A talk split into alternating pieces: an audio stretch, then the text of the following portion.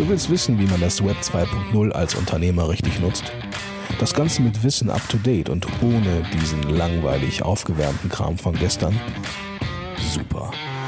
Denn genau darum geht es in diesem Podcast.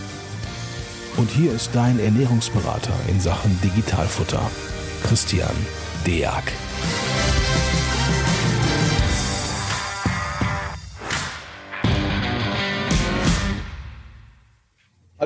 Herzlich willkommen zu einer neuen Folge vom Digitalfutter Podcast. Äh, heute bin ich äh, Gott sei Dank äh, wieder mal nicht alleine und habe den Andreas Hausmann mit an Bord. Moin, moin, Andreas. Hallo, Christian.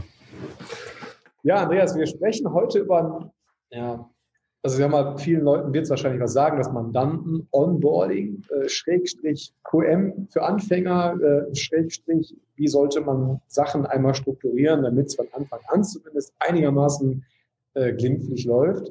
Ähm, bevor ich da jetzt vielleicht so ein paar Insights aus der Kanzlei gebe, in welchem Programm und wie das bei uns so aussieht, mhm. du hast ja einen deutlich mehr Überblick über, über Kanzleien, weil du Kanzleien auch berätst. Wie sieht denn momentan so die gängige Praxis in den Kanzleien aus? Ist das hands-on, wir legen mal los oder ist das sehr strukturiert wie in einer Behörde? Wie sieht es da aus? Ich würde mal, würd mal sagen, ganz unterschiedlich, weil ähm, so ein Onboarding-Prozess, der kann, also ich sag mal, wenn ich es gescheit mache, sollte der Prozess mir Angst machen weil einfach so viele Punkte in diesen Onboarding-Prozess reingehören, ähm, wo ich halt später einen gigantischen Mehrwert rausziehen kann, wenn ich das am Anfang schon direkt mit umgesetzt habe und auf dem Schirm habe. Und ganz oft ist es auch so, es ist zumindest meine Auffassung, dass der Onboarding-Prozess halt nicht startet mit Mandat unterschreibt den Steuerberatervertrag, sondern mit der Anfrage. Ähm, weil einfach bei der Anfrage, finde ich, schon viele Weichen gestellt werden, ähm, ob man überhaupt das Mandat ab annehmen möchte, ob das Mandat zu der Kanzlei passt.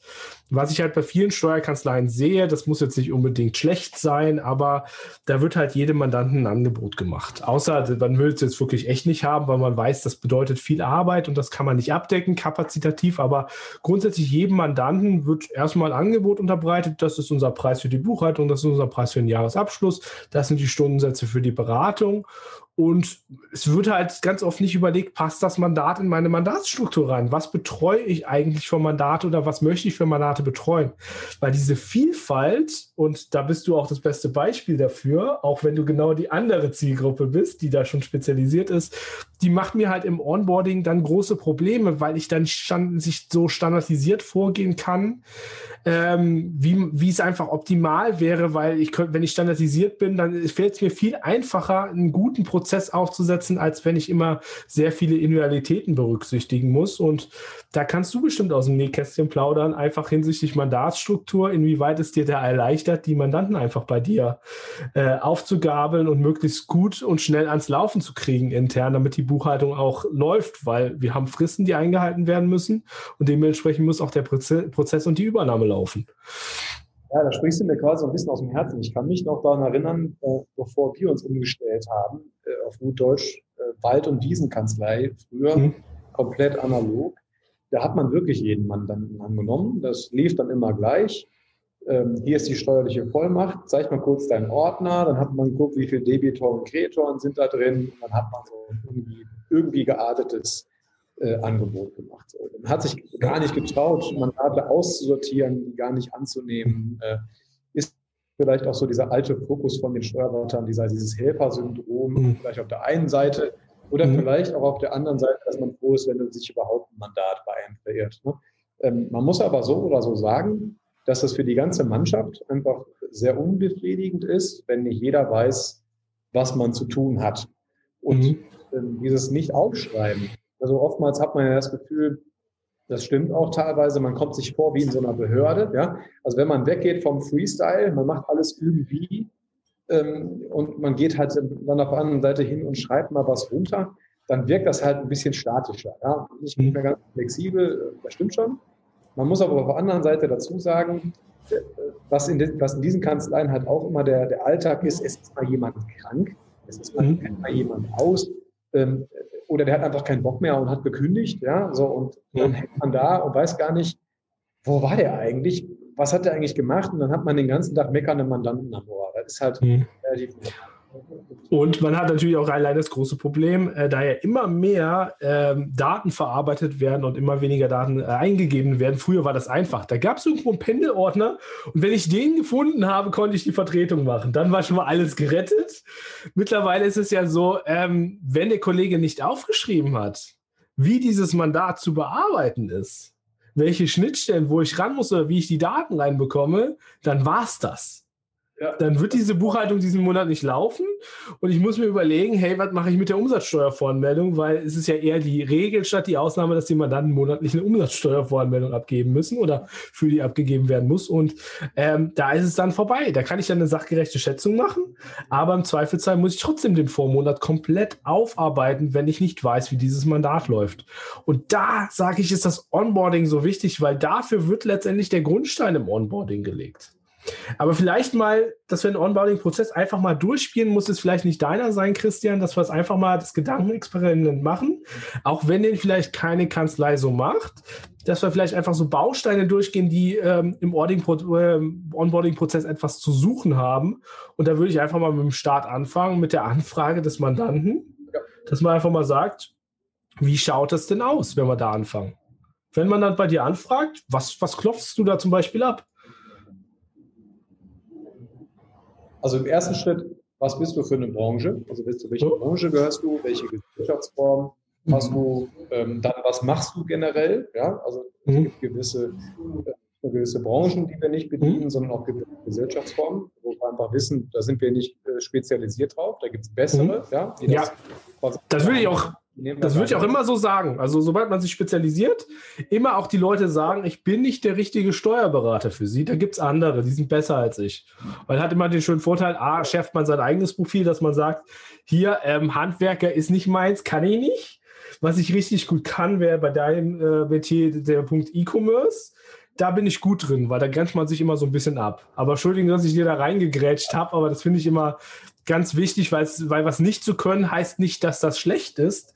Das schärft eher das Profil, so wie ich immer alles Mögliche mit Lohnbuchhaltung oder Eigenorganisation bei mir ausschließe, dass ich wirklich rein FIBO bin. Deswegen habe ich heute auch komplett die FIBO-Brille auf. Mit Lohn wird da nicht viel kommen. Das ist, glaube ich, auch ganz oft so die, die Angst davor, äh, nicht genügend Mandate zu bekommen, ja, dass man dann mhm. vielleicht alles aufnimmt. Wenn man sich aber spezialisiert und Öffentlichkeitsarbeit hat, ist eigentlich das Thema Mandate hinterher nicht so das ganz große Problem. Mhm. Es ist eher das, das Thema, dass man halt gucken muss, äh, dass man auch Angestellte braucht, die regelmäßig geschult werden müssen. Das heißt, also für mich ist es natürlich leichter, wenn ich weiß, in welche mhm. Ecke meine Mitarbeiter schulen, als wenn ich die äh, übertrieben gesagt in allem ausbilden müsste. Ähm, mhm. Das macht's, und es gibt vor allen Dingen hinterher immer diese berühmten Sonderfälle, die auch noch Ärger machen. Das heißt, so oder so das heißt, erster Tipp auf jeden Fall, spezialisiert euch, guckt euch, was, ähm, was für einen äh, Mandanten ihr halt haben wollt, welche Art von mhm. Mandat ihr haben wollt, damit auch die ganze Mannschaft im Hintergrund genau weiß, was auch zu tun ist. So, und dann beim Mandatsbeginn, äh, ja, äh, beginnend mit den Verträgen, die erstmal unterschrieben werden sollen. Also man guckt erstmal, in welcher Reihenfolge soll was ablaufen. Ja. Bei uns ist das so, wir spielen halt ein Erstgespräch, das ist bei uns im Übrigen auch kostenpflichtig, ja, weil wir nicht für äh, das Kennenlernen bezahlt werden wollen, aber wir wollen mit die anderthalb Stunden mhm. alles abklopfen, was äh, irgendwie überhaupt relevant sein könnte. Und da geben wir auch viele Tipps mit schon mitten auf dem Weg. Und dann haben wir den Mandanten schon mal quasi auf der Hebebühne. So, da schreiben wir alles auf, auch Kontaktpartner am Ende natürlich etc. pp. Dann geht das ins Sekretariat, die schreiben einen Vertrag, der sich automatisch hinterher ausfüllt und dann beginnt quasi dass wir bei uns mhm. im Programm, das nennt sich bei uns als Deck äh, als Beispiel, andere Meistertasks oder was auch immer, was es für Organisationstools gibt, die aber bitte. Aber ich glaube. Wir verlieren uns gerade schon so im organisatorischen Prozess, in der Umsetzung. Ich glaube, ich glaube, es wäre etwas spannend, überhaupt zu wissen, was denn so die harten Kriterien sind, die man vielleicht dann im Erstkontakt abfragen sollte, um überhaupt einschätzen zu können, ähm, kann ich dieses Mandat optimal betreuen? Ich will jetzt gar nicht mit der Frage einstellen, möchte ich dieses Mandat, sondern einfach, dass man für sich einschätzen kann, ist das ein Mandant, den ich gut betreuen kann? Und du hast eben schon gesagt, ähm, bei dir ist die Branche ganz wichtig, was der Mandant macht. Ähm, ich habe die Frage mal in, den, in einem Fragebogen von mir ein bisschen einfacher formuliert. Ähm, na, letztlich die Frage mit, womit verdienst du dein Geld? Weil besonders, wenn ich jetzt so an Influencer denke, ist die Frage vielleicht wichtiger, die zu stellen, als zu sagen, was machst du? Dann sagt er, ja, ich poste halt Zeug und krieg Geld dafür. Da ist halt eher besser zu fragen, wie verdienst du dein Geld, weil er dann vielleicht erst ähm, am, am Plappern anfängt, wo überall seine Geldquellen herkommt und dann weiß ich halt auch direkt, was kommt umsatzsteuerlich auf mich zu, was habe ich für Baustellen an, an, der Stelle, die ich beacht, beachten muss. Genau. Was wären noch so Bausteine, die man bei der Mandatsaufnahme unbedingt abfragen soll, müsste, damit das Onboarding nachher auch passt? Weil wenn ich die Infos nicht habe, wird der Mandant bei mir auch nicht richtig integriert. Ist leider einfach so. Umsatzbranche, Gesellschaftsform, wie viele Gesellschafter, wo, wo, ist der inländische oder ausländischer Wohnsitz, inländischer, ausländischer, mhm. ausländische umsatzsteuerliche Probleme, gibt es Reihengeschäfte, mhm. was sind die rechnungsschreibenden Tools, um mhm. in der Lage 14 vielleicht vorzubeugen. Da gibt es eine Verfahrensdokumentation, ja, mhm. nein. Ähm, wie lange äh, gibt es Z1 bis Z3 Zugriffe auf alle rückliegenden Programme, die ich so mhm. besitze, ja oder nein? Ist Unternehmen online vorrätig? Hat der vorherige Steuerberater, arbeitet der mit Daten? Ob es eventuell Probleme mit einem Lohnübertrag, äh, ja, weil das einfach dann nicht sauber durchläuft. Ähm, wo, wo, wie sind die Warenbewegungen, auf welchen Plattformen wird gehandelt, was sind die jetzigen äh, Programme, die eingesetzt werden, kommunizieren die mit dem Steuerberater, ja oder nein. Also äh, was ist mit Eheleuten, was ist mit Sozialversicherung, ist der privat versichert, freiwillig gesetzlich versichert, was ist mit den. Und wenn du, wenn du dich auf die wichtigsten beziehen würdest, weil das wird ja jetzt schon unser Telefonbuch, ja, ja, nach dem Motto, füllen Sie und diesen 35-seitigen Mandatsantrag ja. aus. Anschließend bekommen Sie ein kostenpflichtiges Gespräch mit Herrn Deak ähm, und können dann vielleicht Mandant werden bei uns. Ähm, das, das, das Gespräch, ne, was ich aufgezählt habe, was, was der Mandant im Vorfeld abgibt, ist Umsatz, Branche, Größe, Zahl der Angestellten letzter fertiger Jahresabschluss. Ne? Ja. Dann, äh, ja, dann geht's los im Gespräch, was ich gerade alles aufgezählt habe. Das kommt dann auch mit ins äh, Onboarding hinterher rein. Die ist auch bei uns standardisiert, dass das, damit man sich auch immer äh, schnell zurechtfindet.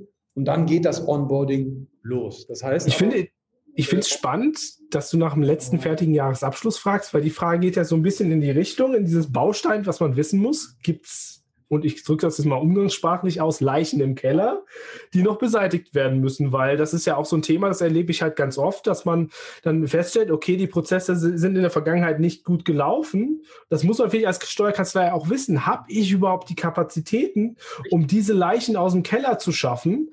Weil je nachdem, wie weit der Abschluss zurück ist, und die Leichen gibt es nicht nur äh, im Finanzbuchhaltungsbereich, im Abschlussbereich, sondern kann es ja auch in der Lohnbuchhaltung geben oder sonst wo.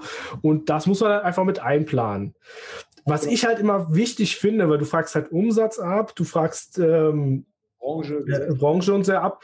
Was ich mal gerne abfrage, weil ich ja komplett die FIBO-Brille auf habe, ich will wissen, wie viel Arbeit der Mandant nachher im laufenden Geschäft wird. Deswegen frage ich immer grob ab, äh, wie viel Rechnung gibt es denn insgesamt, Ausgangs- und Eingangsrechnung? Nehme ich dann mal zwei, das ist dann die Anzahl der Buchungssätze, die der Monat haben wird.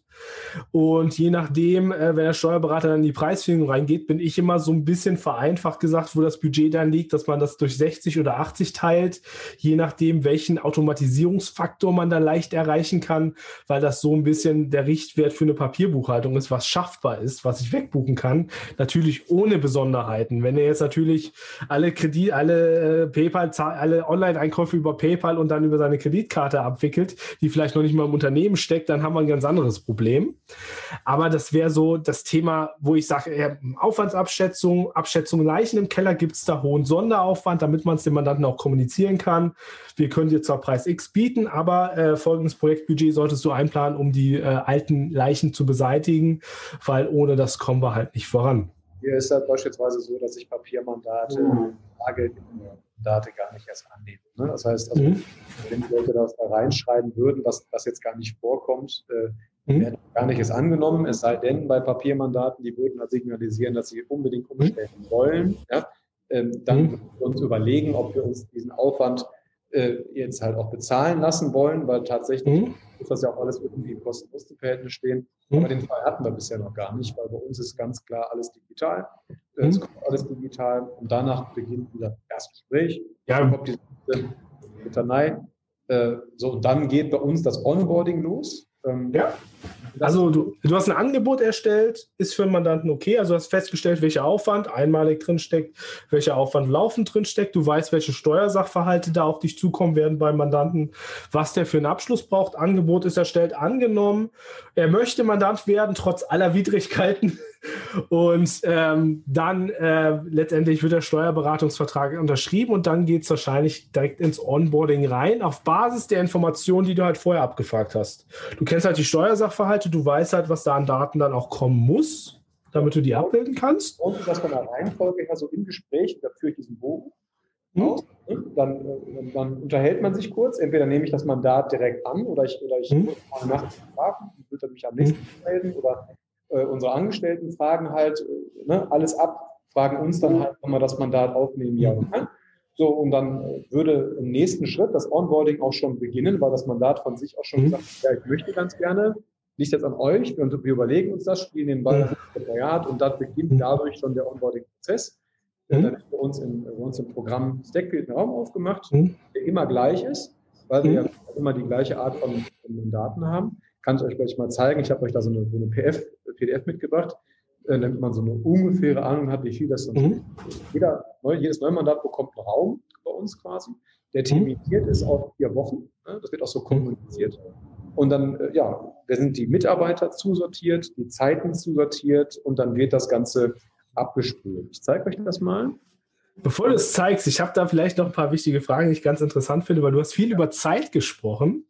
Und ja. Zeit ist ja auch so ein Faktor beim Onboarding. Also da, da bin ich mal ganz gespannt, wie das bei dir ist. Du relativ zeitnah gibst du dem Mandanten das Feedback. Ja, wir nehmen dich auf. Ja, wir nehmen dich nicht auf. Du, also das passt nicht. Wir können dich nicht optimal betreuen.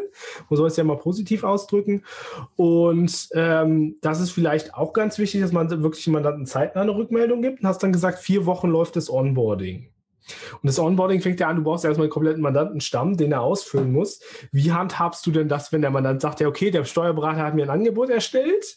Ähm, ich könnte so gesehen zudem, der will mich haben, aber es ist jetzt ein bisschen unbequem, die ganzen Daten zusammenzusammeln und der bringt das einfach nicht. Wie gehst du da mit der zeitlichen Komponente um, wenn sich das einfach, diese Mandatsaufnahme, dieses Onboarding einfach zieht wie sonst was? Ist ja auch ein Faktor, der unschön werden kann, weil du nachher in die Fristen reinläufst. Ja, da eine klare Regel. Also wenn jemand sich jetzt also sich zwischendurch meldet und sagt, boah, mhm. keine Ahnung, äh, mhm. Schicksalsfall kam gerade nicht zu, ich lege jetzt los, Haken mhm. dran, wird der Raum verlängert. Ähm, ist das vom Gefühl her so, dass das Onboarding an sich schon schleppend verläuft, äh, kriegt dann eine, ja, eine Anführungszeichen, eine Verwarnung. Ja? Von. Wir müssen jetzt weitermachen. Ne? Äh, oder wir legen von uns aus unsere Arbeit nieder. Und dann wird das. Mandat von unserer Seite aus gekündigt, die Vollmachten werden zurückgezogen und dann hat sich das erledigt, aus, folgendem Grund. Ähm, mhm. passiert aber total selten tatsächlich. Also wir versuchen eine Art von Tempo vorzugeben und mhm. sagen dem Mandanten auch, ähm, was er für eine Erwartungshaltung haben kann. Ja? Äh, beispielsweise, dass wir vier Wochen brauchen, okay, aber wenn, da, wenn, wir den, wenn wir den Mandatsvertrag äh, unterschreiben, haken wir nach einer Woche nach, kommt da nichts, hören wir auf. Ne? Mhm. Äh, weil wir wollen da jetzt auch nicht ständig klopfen müssen. Ne? So. Zur Arbeit. Weil so nach wird dann nachher auch die FIBO und die Lohnbuchhaltung genau, läuft dann eh aus dem Ruder. Ne? Und dann, das ist so die erste, ne? der erste Strike nach einer Woche, nach der zweiten ist Ende. Mhm. So, und dann wird dann wieder der Raum noch kurz verschoben. Mhm. Äh, und dann läuft es weiter. Ne? So, wir, mhm. wir würden von unserer, von unserer Seite aus wieder mhm. wir merken, das kommt von Anfang an direkt Schlendrian rein. Ne? Das mhm. wir halt von unserer Seite aus nicht. Sorgt halt für Probleme. Das Onboarding übrigens auch ein wichtiger Punkt, ist bei uns auch kostenpflichtig. Also wir machen diesen mhm. Punkt nicht umsonst, sondern bei uns kannst du davon ausgehen, dass um die 25 Stunden da drin stecken, bis wir alle mhm. Unterlagen, alle, alle Schnittstellen eingerichtet haben, alle mhm. Apps eingerichtet haben. Das ist halt der Unterschied zu früher, ja, Ordner über den Tisch, Vollmacht unterschrieben, auf Wiedersehen. Ja, ja. Passiert halt sehr, sehr viel. Da kommen viele Videos von uns zu dem Mandanten, wie er sich was erklären kann. Also das dauert sehr lange. So, und äh, wie gesagt, Zeithorizont ungefähr vier Wochen. Ich zeige euch mal, ähm, wie das da bei uns aussieht. Das muss man sich ne, im Programm Stackfield. Ne, ist jede einzelne Zeile eine einzelne Aufgabe und wie man sieht, ähm, das zieht sich ganz gut. Das geht jetzt hier auf die nächsten 16 Seiten so weiter. Ne?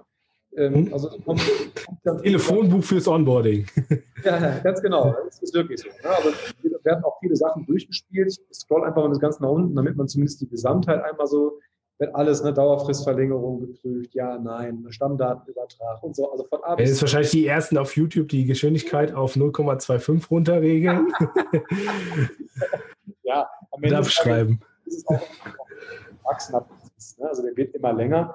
Ähm, viele Sachen weiß man aber auch instinktiv aus der Mitschrift im ersten Gespräch, dass manche Sachen vielleicht auch gar nicht gebraucht werden, mhm. direkt weg. Äh, aber nur so kommt man auch dazu, jedem Mandanten an einer gewissen Stelle auch eine Information in Form von einem eigengedrehten Video oder eigenen mhm. auf den Weg zu geben und das nie mehr zu vergessen. Ne? Mhm. Also wenn ich jetzt äh, beispielsweise jetzt ein, ein, Video drehe zum Thema Smart Login, wie bediene ich den? Dann mhm. geht er immer an der gleichen Stelle raus. Das Sekretariat weiß genau, was zu tun ist. Äh, und, der, und die Mandanten bekommen mhm. halt dann, also wir legen da großen Wert drauf, viele Informationen am Anfang, aber nicht auf einen Schlag. Hier sind 38, mhm. vier Seiten, kannst du durchlesen, sondern halt immer so ein bisschen. Äh, das mit auf Macht ihr das? Wie, wie transportiert ihr diese Infos zu Mandanten häppchenweise? Ähm, Im ersten Schritt YouTube-Videos, eigengedrehte. Mhm. Und im äh, zweiten Schritt, wenn wir was haben, also wenn wir mal so Fachartikel haben, mhm. die wir selber geschrieben haben, auf unserem eigenen Blog, dann nehmen wir halt diesen Link und schicken den zusammen mit einem Anschreiben zu. Ne? Das ist dann mhm. Teil des Onboardings, das ist dann eine Sache, die abgehakt mhm. werden muss. Genau, und das, das wird immer und, so, immer, und je mehr wir da endlich auch bekommen und haben, werden diese Musterräume auch der, dahingehend verändert, dass das auch für alle zukünftigen automatisiert rausgeschickt wird. Ne? Also es wird momentan noch manuell per E-Mail rausgeschickt, weil der Prozess noch äh, in der Standardisierungsphase ist. Es ist ja meistens ganz schlau, erst zu standardisieren, bevor man automatisiert, weil sonst fliegt einem die Scheiße um die Ohren, wenn es kein ja. guter Prozess ist. Diesen Aufgaben stehen die Standardformulierungen ja schon drin. Klar, kommt ja. E-Mail-Adresse rein, mhm. dann ist jetzt keine Arbeit. Ähm, aber wichtig ist halt, mhm. das einmal auch zu vergegenwärtigen, auch als mhm. Kanzlei. Das hat eigentlich mhm. vor allen Dingen im Backoffice, wenn ich jetzt meinetwegen zehn Mandatsanfragen bekomme. Ja? ja. Wie viele Stunden Aufwand sind das, auch für mein Gegenüber, dass der auch weiß, okay, die haben hier was zu tun. Ja? Mhm. Man könnte ja auch der Meinung sein, der Steuerberater schnipst mit den Fingern, freut sich auf die Rechnung, die er schreiben kann. Er drückt aufs Knöpfchen, das ist nicht ja, der Fingerschnipp. Genau.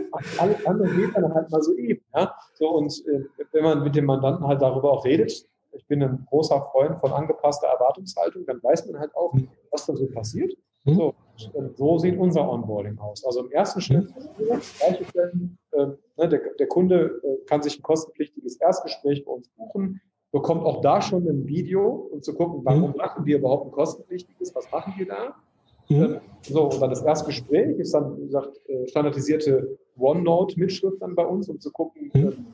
äh, alles damit auch nichts vergessen wird dann noch Tipps gegeben, welche, welche Tools würden wir empfehlen, welche Schnittstellen, wie kann man noch ortsunabhängig arbeiten, Dropscan, weiß der Geier was, kommt alles wird auf den Weg.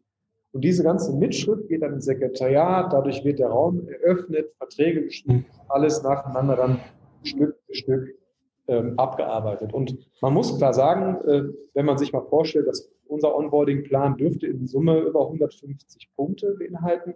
Man muss ja sagen, nimm mal fünf Mandate auf, dann sind bist du schon bei 750 Aufgaben und dann lass denjenigen mal krank werden. So. Ja. Das machen. Vielleicht gehen wir nicht ganz, ganz, ganz so schon in die Bearbeitung rein, wo es dann nachher ähm, gut ist, wenn man standardisiert arbeitet, sondern einfach mal das Onboarding, Onboarding durch. In der Regel, jeder braucht die Mandantenstammdaten, da weiß man, da muss man erstmal ein paar Pflet an Daten einholen. Da braucht man einen Ausweis wegen Geldwäsche etc. und dergleichen. Man braucht erstmal die ganzen, ähm, ich sag mal, ähm, Stammdaten. Und dann gibt es einen Punkt, bei dem bin ich regelmäßig involviert und da freue ich mich immer wieder, um die lustigsten Fälle kennenzulernen, nämlich der Zeitpunkt, wo man sagt, hey, wir brauchen deine Altdaten. Die müssen jetzt zu uns, weil wir müssen ja auch irgendwo drauf aufsetzen. Das ist ja immer blöd, wenn ich die immer zu spät bekomme, weil die lassen sich in Dativ immer nachträglich relativ schlecht einfügen. Zumindest ist es zusätzlicher Aufwand, der nicht sein muss. Und da würde mich einfach mal brennend interessieren, wie ihr damit umgeht, generell mit Mandanten, die nicht von Dativ kommen und mit Mandanten, die halt äh, ähm, schon auf Dativ arbeiten und welche Erfahrungen ihr da gemacht habt. Das kommunizieren wir ganz klar so. Wir haben auch in einem Fall mal, also dass es da mehr Aufwände geben kann. Ne? Das muss der Mann dann mhm. erst Also wenn der, äh, als Beispiel, man hat jetzt einen, einen, Vorberater, der arbeitet zum Beispiel jetzt nicht mit der DATEV und ich habe mhm. umfangreiche Löhne. So, dann, dann, hatten wir das im einen Fall schon mal, dass wir zehn Monate quasi händisch abtippen mussten, damit wir mhm. einen fortlaufenden Bestand weiterentwickeln konnten. So, und dann würden da Tausende von Euros einfach nur für das initiale Setup zusammenkommen, dass wir erstmal abchecken. Mhm. Ähm, das besprechen wir mit dem Mandanten, ob es dann vielleicht sinnvoll wäre, für die restlichen ein, zwei Monate äh, vielleicht noch mhm. den Altberater zu lassen, zum Beispiel, damit man einen Jahresexport machen kann. Denn das muss besprochen werden. Äh, wird aber auch klar gesagt, wie gesagt, dass wir, dass wir einen Datenexport an sich im ersten Schritt erwarten, ne? weil mhm. dann können wir es kosten und noch weitermachen. Oder er muss äh, die notwendigen Mehrarbeiten an sich bezahlen. Und da muss man sagen, ist natürlich auf beider Seiten immer schwer abzuschätzen, was entsteht denn da eigentlich für ein Aufwand? Ja, weil teilweise ja. äh, wissen wir das ja auch nicht. Also wir, wir mhm. können dann immer so Wasserstände geben, aber wir haben das auch, muss man sagen, selten, ja, dass, dass, mhm. dass, dass Mandate jetzt von einem Steuerberater kommen, die noch nicht mal eine äh, Dativ-Schnittstelle an sich bieten. Die müssen ja gar nicht von der Dativ kommen. Ja, wobei ich jetzt auch sagen muss, Dativ-Schnittstelle ist nicht Dativ-Schnittstelle, kannst du auch schon mal ziemlich einen Mist bekommen, der dann wieder mehr Arbeit macht, dich damit zu beschäftigen, als, ich sag mal, die Quick-and-Dirty-Methode. Ich weiß nicht, kommt es bei euch öfter? Also ich weiß immer halt, äh, es wird meist die wirtschaftliche Entscheidung getroffen bei der Fremddatenübernahme, dass man sagt, ich mache keine 1 zu 1 Übernahme, weil die ist immer sehr aufwendig. Und ähm, ich, also ich mache die auch und ich weiß, die sind zeitlich aufwendig und ziemlich teuer. Ähm, und deswegen wird ja meistens Folgendes gemacht: Hey, ich mache äh, Quick and Dirty, einmal einen SUSA-Vortrag äh, kann ja unterjährig so wie beim Jahresabschluss funktionieren, dass ich einmal die Seiten vortrage und dann einfach nur die offene Posten auflöse, indem ich einfach die offene Postenliste einspiele. Da muss noch das Anlagevermögen natürlich nachgepflegt werden. Das läuft ganz oft, auch händische Nachpflege hinaus, weil der Import in Dativ jetzt auch nicht immer so gut von der Hand geht. Aber das wäre zumindest bei Fremdmandanten, was da immer regelmäßig gemacht wird, aus meiner Erfahrung heraus, weil es halt einfach das die kostengünstigste Variante ist. Aber wie gesagt, wir haben das im Regelfall schon so, dass wir mit der Datev-Schnittstelle an sich gut arbeiten können. Wir haben das ganz, ganz selten mal, dass wir wirklich nur nach USA gehen müssen. Scheint purer Zufall momentan zu sein. Also letzten zwei Jahre, aber haben wir wirklich hm? selten. selten. Das ist ja gut. Ja, ja, Gott, ähm, sei Dank, Gott sei Dank ist es nämlich auf jeden Fall Aufwand, den wirklich keiner braucht. Ne? Muss man ja auch klar Du hast ja Du hast ja auch den anderen Bereich angesprochen, Lohnbuchhaltung. Bei Lohnbuchhaltung habe ich die Erfahrung gemacht, dass da relativ wenig geht aus Fremdsystemen. Also, dass das dann meistens darauf hinausläuft, dass man die Mitarbeiter wirklich in Dativ alle anlegen muss und äh, ich kenne das halt so bei den Kanzleien, wo ich damit zusammenarbeite, dass da meistens ein Datenraum eingerichtet wird und gesagt hat, hey, wir müssen eher alles neu aufbauen. Schickt uns bitte nochmal die ganzen Unterlagen zu euren Mitarbeitern für die Lohnabrechnung. Wir gehen das durch, bauen das auf, um auch die Fehler rauszusteuern aus der Vergangenheit. Und danach habt ihr eine digitale Personalakte in Dativ. Ist ein hoher Einmalaufwand, aber ich muss es ja sowieso alles anlegen. Deswegen kann ich der, da auch nochmal über die Daten blicken. Zumindest kenne ich es so, wenn es nicht aus Dativ kommt. Ja, Allerdings, hm? Ist, ist bei uns auch so. Wird auch, wird auch genauso kommuniziert Anfang, klar. Ja. Allerdings ist auch die Dativ-Welt nicht perfekt, habe ich herausgefunden. Ähm, ich weiß nicht, wie, welche Erfahrung hast du bei Datenübernahme Dativ gemacht? Weil das ist ja auch nicht so unbedingt ein unkritischer Punkt, weil ich weiß ganz oft, wie oft ich da loslaufe und immer wieder neue Daten hole. Oder ähm, dann mit Leuten telefoniere, was denn jetzt nicht geklappt hat. Also grundsätzlich bei Löhnen haben wir auch Bauchschmerzen, ja, wenn, wenn keine, das, ist der wichtigste Punkt, also da haben wir schon auch schon miese Erfahrungen mitgemacht, dass wir den Mandanten das dann auch da genauso sagen, dass wir, wenn, wenn es kein Vorsystem gibt mit einer Data-Schnittstelle und wir unterjährig am Ende des Jahres gewechselt wird, das kann sehr teuer werden, ähm, wenn man das Bedürfnis hat, das alles in der Datev aufzubereiten aufbereitet sind. Ja, also kenne ich jetzt eigentlich keinen Mandanten, der den Anspruch hat, weil es halt einfach nicht, meist nicht wirtschaftlich mhm. ist. Nur gibt es halt auch so Punkte wie Systemwechsel, dass man darauf hinweist. Der andere muss unbedingt einen Systemwechsel hinterlegen, wenn es nicht unbedingt ins selbe Dativ-Programm reingeht. Ähm, auch muss man halt schauen, das hat man im Lohnbereich genauso, wenn ich einen sauberen Übertrag bekomme, ist ja sogar egal, ob es Lohn ist oder Lohngehalt ist, kann man bei Dativ ja konvertieren ähm, dass man dann vielleicht die Daten auch nochmal überblickt, weil erfahrungsgemäß ist besonders bei lohnintensiveren Mandanten doch die eine oder andere Leiche im Keller versteckt, wo Sachen nicht so abgerechnet wurden, wie es das Sozialgesetzbuch vorsieht. Ähm, ich kenne es nur, bei der FIBU ist mein Highlight oft, dass ich da ganz oft, ähm, ich nenne es immer Leerfahrten habe, wie wir es von den Bussen auch kennen, wo drauf steht, wenn dann der Übertrag angestoßen wird und man merkt halt, hey, der Vorbereiter hat die Daten gar nicht immer Z gesichert. Oder am selben Tag des Übertrags, wo die Daten natürlich auch nicht mitfahren, weil die müssen, wenn er es nie gemacht hat, immer ein paar Tage verarbeitet werden. Und ich mache auch die Erfahrung, dass man meist mehr als einen Übertrag macht, weil man über Sachen diskutiert, wie den letzten Jahresabschluss, wer macht den noch, dann wird an den Daten festgehalten. Das ist halt so ein Prozess, auch wenn es Dativ ist, der sich eventuell doch ein bisschen langwieriger gestalten kann, aus meiner Erfahrung, weil einfach nicht die Daten abgegeben werden, die man braucht. Den Teil klären wir schon im Erstgespräch. Ne? Wer soll den letzten Jahresabschluss machen? Ist der Bürger mhm ja oder nein, ne? um zu wissen, ob es da demnächst auch Diskussionsstoff geben könnte. Also das ziehen wir dann schon immer vor. Ähm, so, und dann äh, schicken wir auch mal ein Schreiben raus, wo wir auch darum bitten, im ersten Schritt zu sichern, damit mhm. wir dann mit einem zeitlichen Versatz auch abholen können. Das ist manch einem auch einfach gar nicht bewusst. Ne? Also an, den, an, den, an den Mandanten oder direkt an den äh, alten Steuerberater? Ah, cool. Also, dass er den direkt abholt und es hoffentlich dann auch macht. Also, ja, das ist ja manchmal so ein bisschen der Punkt. Kann einfach mal ein Telefon hier an die Hand nehmen. Ja, das, das klappt im Regelfall schon. Also, es gibt immer also dann so ein paar Problemchen, wenn es offene Rechnungen gibt, ja, und, und so weiter. Ne? Das, das kann mal passieren. Wobei da auch im Vorfeld im Erstgespräch schon gefragt wird, ja, wie ist das Verhältnis zu dem jetzigen Steuerberater? Ähm, warum möchtest du überhaupt wechseln? Das ist nämlich auch sehr, sehr mhm. wichtig. Ja, weil jetzt so ein Wechsel ja, ja, würde ich beispielsweise gar nicht aufnehmen, ja, weil ich einfach keine, keine Lust habe auf Mandantenhopping. Ja. Ähm, so, und, und wenn man da halt merkt, okay, da sind halt Leichen im Keller, da halt, hält man sich als Steuerberater heraus, aber zumindest man weiß, man hat eine Chance auf eine saubere Übergabe. Oder man muss da vielleicht einfach mal ran und mit dem, mit dem Kollegen halt sprechen, warum, wieso, weshalb. Mhm. Äh, vielleicht mal ein bisschen als Mediator äh, äh mhm.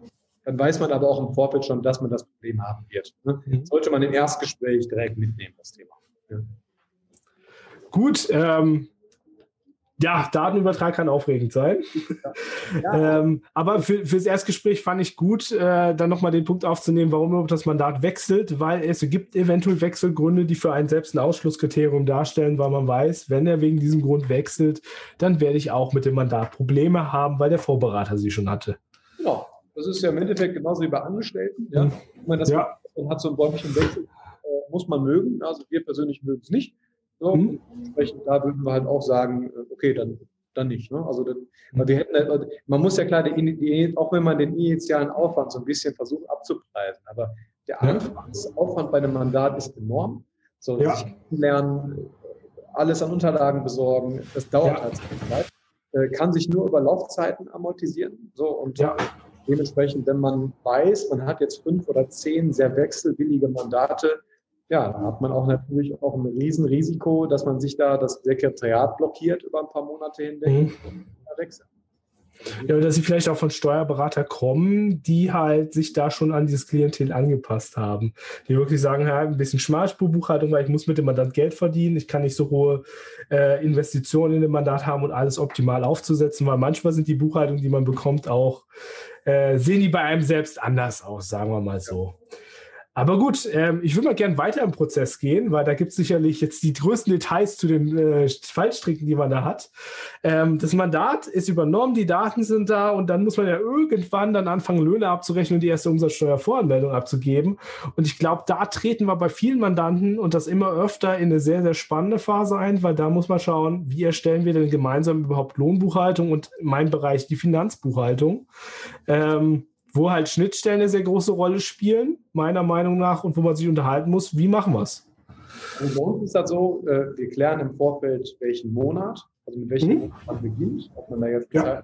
hat oder nicht, äh, packen im, im Zweifelsfall immer noch mal eine Einzelfristverlängerung oben drauf, also zumindest für die mhm. Steuer, damit wir Platz haben.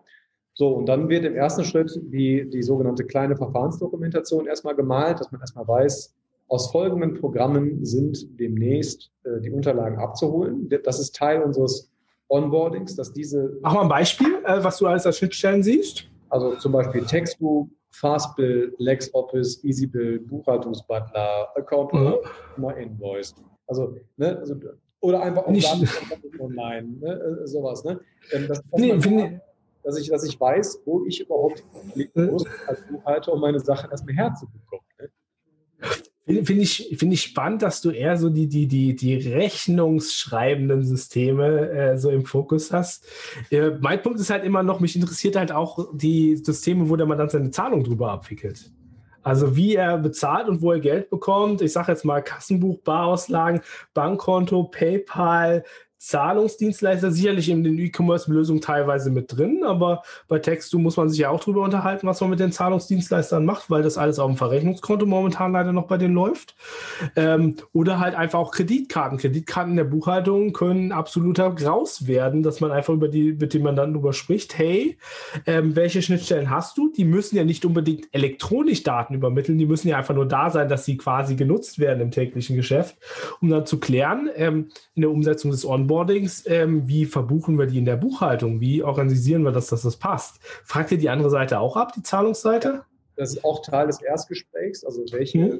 Zahldienstmethoden hast du, welche Banken, äh, welche, wie nennt sich das nochmal? Ähm, Zahlungsdienstleister oder Zahlungswege. Also welche Payment Provider hast du da alle? Welche davon sind anbindungsfähig, welche nicht? Äh, hm. Welches brauchen wir unser eigenes Tool, was wir geschrieben haben, um Bankdaten zu importieren?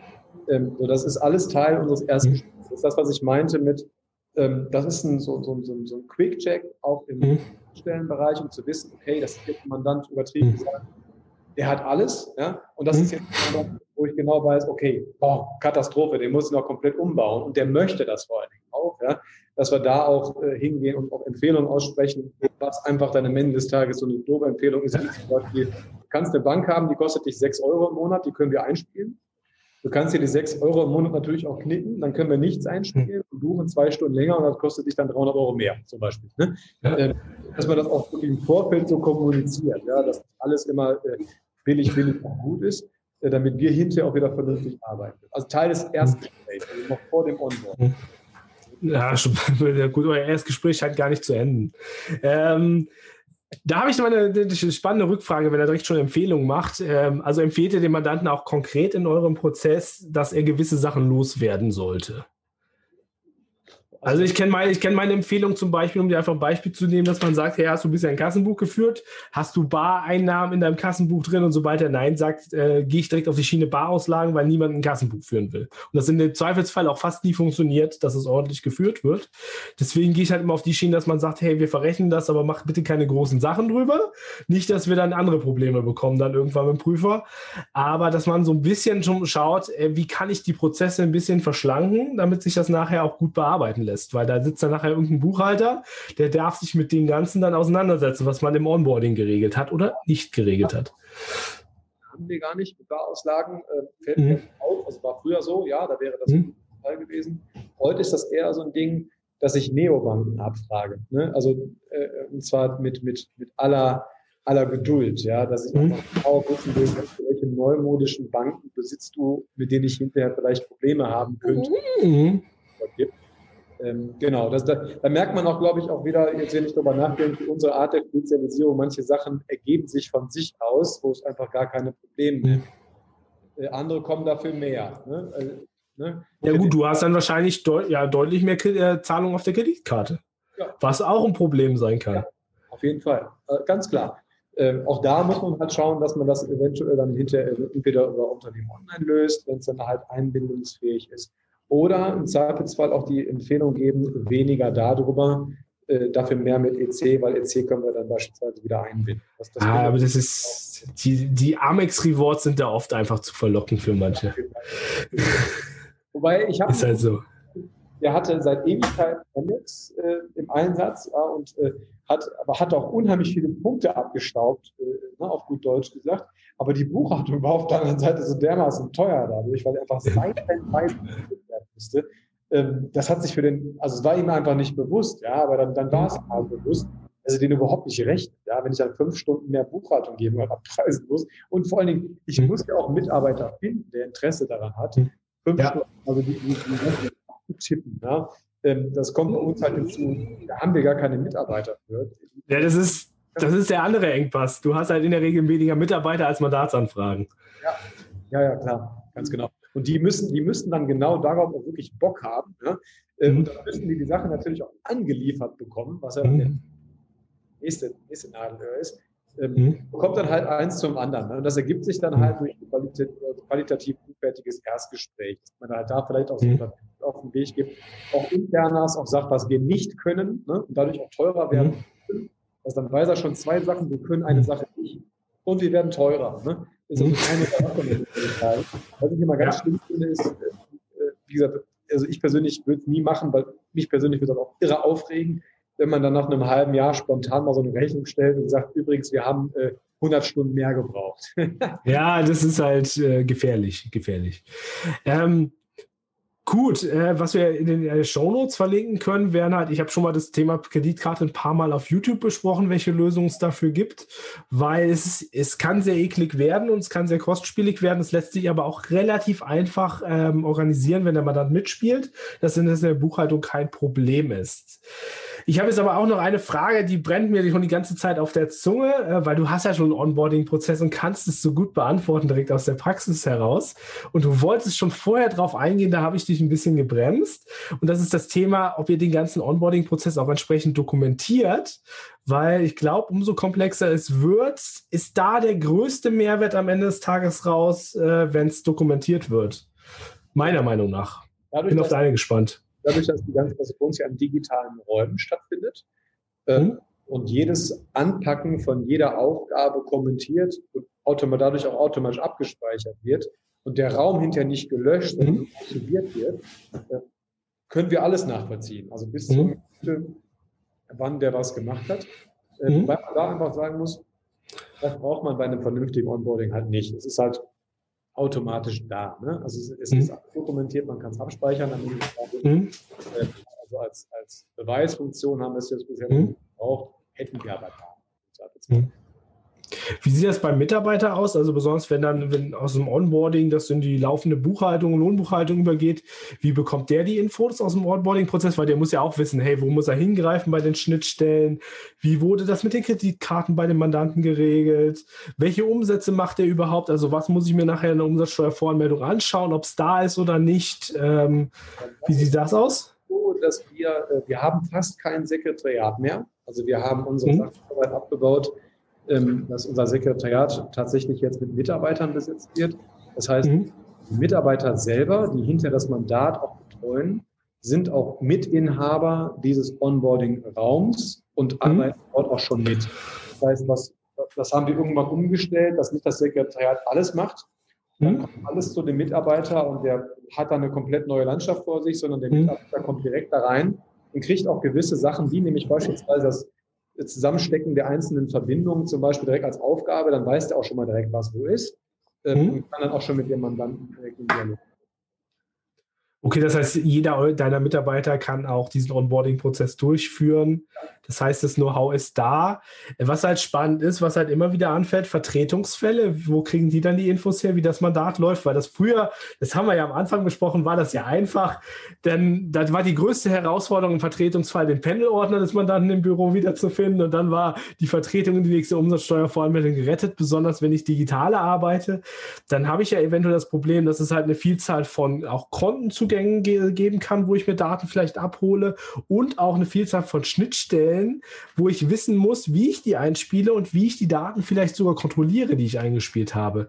Wie bekommt die Vertretung diese Informationen? Da gibt es bei euch keinen Urlaub und selbst wenn es krank ist, kommt der Chef mit dem Laptop ins Krankenhaus, erst dem Strauß Blumen und dann den Laptop, hey, die Umsatzsteuervoranmeldung muss noch fertig werden. Wie sieht das aus? Wie habt ihr das organisiert? Weil das ist, glaube ich, der größte Knackpunkt, den er am Ende noch hat ist ja alles bei uns niedergeschrieben. Mhm. Also sowohl das Erstgespräch, was auch kanzleiweit äh, abgespeichert wird bei uns in OneNote, dass jeder darauf zugreifen kann, äh, mhm. bis, hin zu den, äh, bis, bis hin zu den äh, Räumen, die wir angelegt haben. Also, das Herzstück ist das, das Erstgespräch. Da steht schon alles mhm. drin. Und okay. wenn man dann das, das Mandat an sich jetzt halt mal übernehmen muss, guckt man da einmal drüber, weiß direkt, äh, welche Payment Provider, welche Banken, äh, wo muss ich reingucken, wo ist die Verfahrensdoku, wie sieht die aus und man kann auch direkt loslegen. Ne? Also was mhm. ist das für ein, was ist das für ein Online-Händler oder was ist das für ein digital arbeitender Mensch? Wo, wo bekommt er sein Geld her? Steht halt alles drin. Wo sind die Besonderheiten? Die sind auch äh, hinterlegt bei uns im OneNote. Also bei dem, in der jeweiligen FIBU des jeweiligen Mandanten, äh, das auch mhm. immer komplett kanzleiweit einsehbar, ähm, dass man da die Chance hat, sich, sag mal, wenn man sich jetzt eine halbe Stunde hinsetzt, egal aber wo mhm. man ist, ob im Homeoffice oder hier, äh, alle Infos direkt beziehen und dann auch loslegen. Also der Grundstein ist halt das Erstgespräch, wo ihr dann alles ja. von abhängig macht und dergleichen. Solltest vielleicht mal drüber überlegen, weil jetzt haben wir ja relativ lange die Leute wahrscheinlich neugierig auf deine Checkliste gemacht, die Checkliste vielleicht dann doch online als Online-Produkt noch zu verkaufen, weil manchmal braucht man immer so ein bisschen Input oder so, ist aber mehr oder weniger eine Idee. Weil man schon, schon sagen muss, ähm, dass sich da jeder selber kurz, also unabhängig davon, die Mühe machen müsste, mhm. das Prozess runterzuschreiben, weil bei uns ist es ja im Endeffekt so, dass äh, wir spe spezielle Programme haben, mit denen wir arbeiten und auch wirklich spezialisiert sind. Das heißt, mhm. wenn jemand zu uns kommt, der Vereine betreut, der kann mit unserer Checkliste überhaupt nichts anfangen. Ne? So, und also wirklich null. Naja, ich finde, ich finde die Überleitung zu machen von der funktionierenden Checkliste auf den anderen Bereich funktioniert, also finde ich, kann sehr gut funktionieren. Aber es ist mehr oder weniger meine Meinung, dass man einfach ableiten kann, okay, das ist für mich nicht relevant, was ist für mich dafür bei diesem Mandat total relevant. Vielleicht abschließend, äh, damit wir den, den, den faulen Jogger nicht komplett ins Jenseits jagen. Hier. Ja, der faule Jogger ärgert sich, glaube ich, jetzt schon, dass er den Notizblock nicht mitgenommen hat zum Joggen. äh, ist halt so, äh, also da steckt halt sehr viel Arbeit drin und das Wichtige dabei ist, dass es deshalb Arbeit, weil man sich seiner eigenen Kanzlei einmal komplett bewusst werden muss. Also es nützt wirklich überhaupt nichts, alles nur zu kopieren, sondern das, das Wichtige ist, äh, passt das zu mir? Mhm. Äh, möchte ich das auch haben? Ne, mhm. Tatsächlich, weil das Ding muss leben. Ne? Das ist der mhm. entscheidende Punkt. Also unsere Listen sind alle nicht in Stein gemeißelt, ja? Mhm. sondern die werden permanent weiterentwickelt und das muss ein Bewusstsein sein, was jeder mhm. einzelne Mitarbeiter vom Azubi bis zum Steuerberater mit sich rumträgt und sagt, okay, hier macht es Sinn, dass wir hier noch was reinschreiben, mhm. weil das ist mir jetzt in letzter Zeit häufiger mal vorgekommen. Und das muss dann vielleicht auch vom Mitarbeiter kommen, äh, der unterjährig natürlich mehr mit dem Mandanten zu tun hat als der Steuerberater. Das heißt, nur so kann das auch funktionieren. Die Liste einmal hinzusetzen, ähm, hat den Nachteil, das ist wie bei einem Boot, was nur gerade ausfährt. Ja? Solange da nichts im Weg ist, ist ja auch alles gut. Ne? Sobald leichter Wellengang da ist oder vielleicht man, keine Ahnung, irgendwas dazwischen steht, ja, muss das Boot auch mal ausweichen können. So. Und äh, wenn man, wenn man, wenn man diese Checkliste nicht leben lässt, dann hat man den ersten Unfall. Und wenn man den ersten Unfall hat, dann, dann verwirft man diese Checklisten wieder, weil ja. Quick and Dirty geht doch auch, wie früher. Ja, früher war alles besser. Also, ja. ja dann, dann, dann, dann verwirft man wieder alles, dann ärgert man sich über die ganze Zeit, die man da rausgeschmissen hat. Und das Geld, ja, die Schulung der Mitarbeiter, äh, das muss ein, ein stetig laufender Prozess sein, der hinterher, aber das ist nicht Teil des Podcasts, ähm, ins QM übergeht. Ja. Das kann eine offene Wunde sein, ja, dass man permanent dran operiert. Äh, das kann aber auch sein, dass man sich ein fertiges QM einfach schon besorgt. Meines Erachtens ist das Wichtigste, sich seiner Stärken und vor allem Schwächen im ersten Punkt bewusst zu mhm. sein. Welche Mandate möchte ich aufnehmen? Wie soll mein Prozess sein? Also was möchte ich? Mhm auch von keinem anderen irgendwie äh, ja, ins Boxhorn äh, jagen zu lassen und das einmal runterzuschreiben. Und dann bitte mhm. immer weiter fortentwickeln. Deshalb vielleicht so mein Tipp am Ende des Tages, sucht euch ein System, äh, wo ihr alle intuitiv mit umgehen könnt, weil damit mhm. steht und fällt alles, dass ihr es auch weiterentwickeln könnt äh, und, und, auch nutzen könnt. Es nützt euch das tollste System überhaupt nichts, wenn es komplett fertig ist, aber keiner kann es bedienen. Dann ist das ja. Ding zum Klinkern. Die 120 Punkte pro Check Checklisten für die Bearbeitung der FIBO fallen mir da gerade so ein. ja. ja, genau. genau. Also daher macht euch da. Aber nichtsdestotrotz, 150 Punkte kann da doch mal ein guter Onboarding-Prozess haben, oder Christian? Ja. ja. ganz klar. Das ist, äh, und das, wenn man den selbst entwickelt, sind das auch alles gute Punkte. Also man, wir entwickeln das mit dem Team zusammen, das heißt, wir geben das gar nicht vor. Äh, und, und, da kommt von dem Team auch unheimlich viel zurück. Und das wird dann kurz besprochen, soll das mit aufgenommen werden, ja oder nein? Und sorgt dann im Zweifelsfall bereits, vielleicht sogar direkt im, Jahr, im ersten Jahresabschluss für eine erhebliche Arbeitserleichterung, weil viele Formalien zum Beispiel gar nicht mehr mhm. nachgefordert müssen, die sind direkt da. Ne? Äh, direkt von Anfang an alles richtig da und dann kann man auch loslegen. Und man muss sich ein Bewusstsein schaffen, wie lange soll das Onboarding eigentlich dauern. Ne? Mhm. Was ziehe ich für ja. Ne? Ich glaube, die Mandanten, die den Onboarding-Prozess nicht mitverfolgen, die auszusortieren, dadurch kann man wirklich, glaube ich, viel Geld sparen. Ja, ja, äh, mit Sicherheit, ganz klar. Und Nerven. Gut. Okay, ihr Lieben, ich würde sagen, wir haben den vollen Jogger. Ich habe mich auf Uhr oh, geguckt. Ich hoffe, heute war eine extra Runde. Ähm, und habe auch noch eine drehen. Daher äh, geteiltes Leid ist halbes Leid. Vielen lieben Dank, Andreas, dass du wieder dabei warst. Äh, war mir Vielen lieben Dank, dass ich dabei sein durfte. Ja, also es ist toll, mit jemandem zu sprechen, der so viel Erfahrung mitbringt. Daher, ich freue mich schon auf den nächsten. Äh, heute war Onboarding. Wir verlinken die Sachen noch von dir in den Show Notes. Ja. Thema Kredit. Gerne. Und dann schon auf die nächste Folge. Dann ja. Bis dann. Ciao. Ciao.